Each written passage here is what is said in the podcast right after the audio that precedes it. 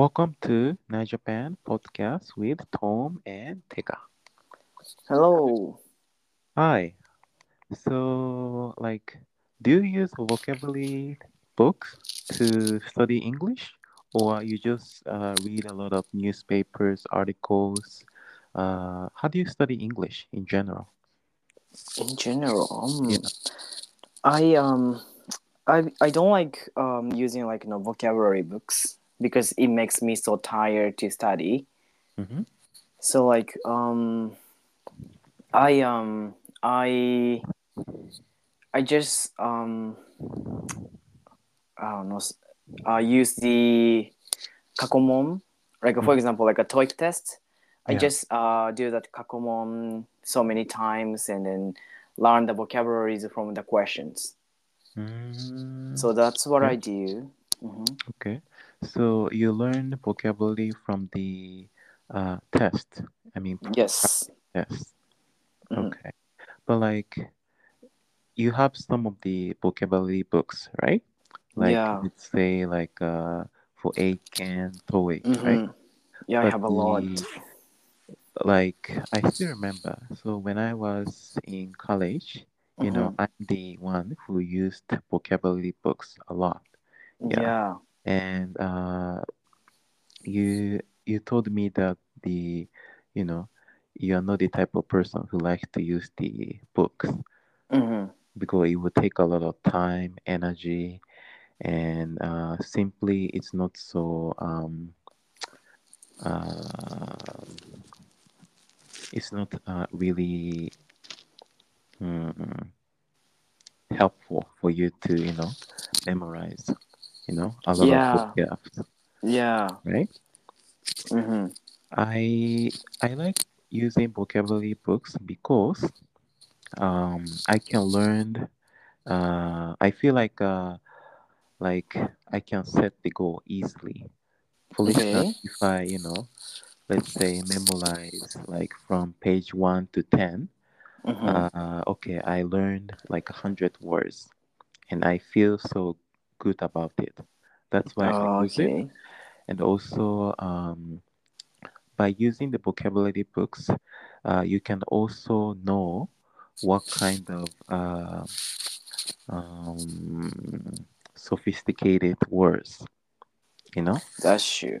yeah, you can you can learn so many uh, difficult words from vocabulary book. But if you use Mhm. the you know article or uh, some things uh, written online, maybe you will not uh, uh, get across the the vocabulary that you should learn before Mm. the exam.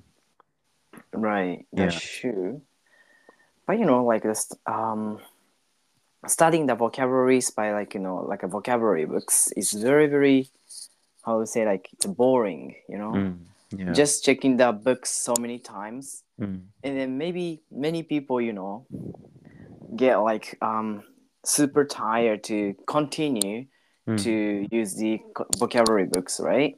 mm, So most of people maybe um learn the the first uh, hundred vocabularies a lot Yeah. because they practice that part so many times, and Mm. then when they got motivated, like you know, they started to uh you know learn the vocabularies, right?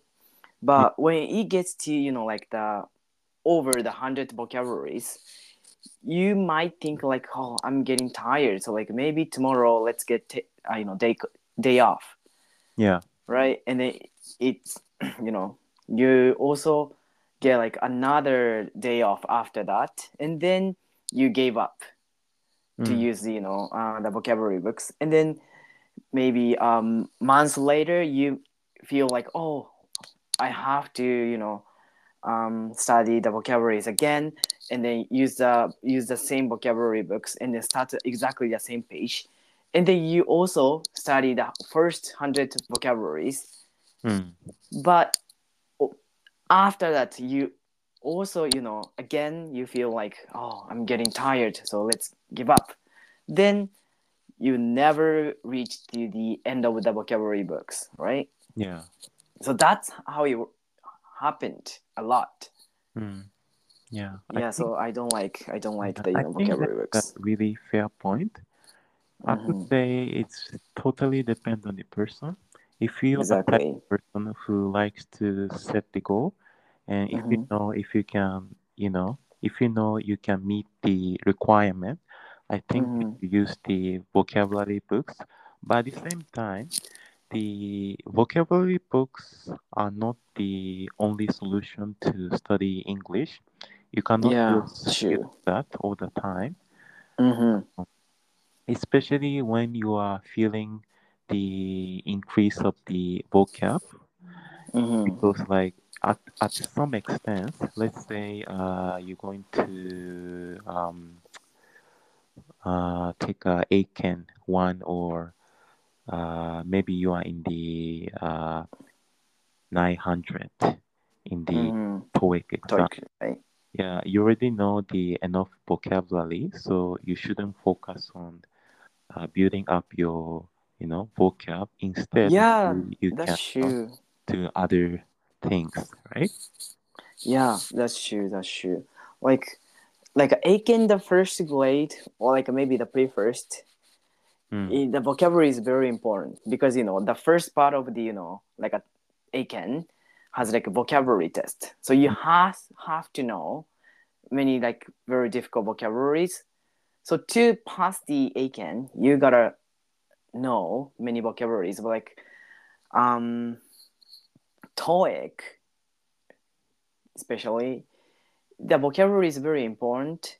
But the if once you know the you know like the basic vocabularies you don't need to do that anymore maybe i Mm. do recommend um have a practice test a lot and then there are Mm. so many like the vocabularies in the test right so you um you find out you know like the new vocabularies from the test and then you take a memo and then you know do uh, do the question again and then you run the new vocabularies right from the test. So that's a very practical way to learn. Yeah. So i do recommend that way. Yeah. And also um if you don't know what you need to study for the english exam for instance mm-hmm. those who are beginners or those who started studying english maybe Mm-hmm. uh, they can use vocabulary books, you know, so that they know the level of the English that they have to acquire, right? Yeah. So for those who are in, let's say, junior high school or high schoolers, maybe Mhm. they could stick to the vocabulary books for now.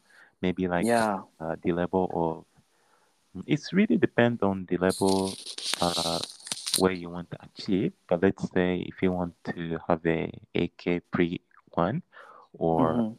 uh, TOEIC maybe 800 above, maybe you Mhm. focus on uh, specific type of vocabulary books. So, yeah that's true question as an as a an English teacher, like Mhm. what kind of vocabulary books do you recommend? Oh okay uh for um like a general level So is there like a specific uh, goal the for the beginner and Ah. also for those who want to you know uh, have a score of 800 above on TOEIC. Ah, okay okay i do recommend the uh, Eiken Eiken the vocabulary books Derujun Okay. I think that is very very easy to see the vocabularies. Mm.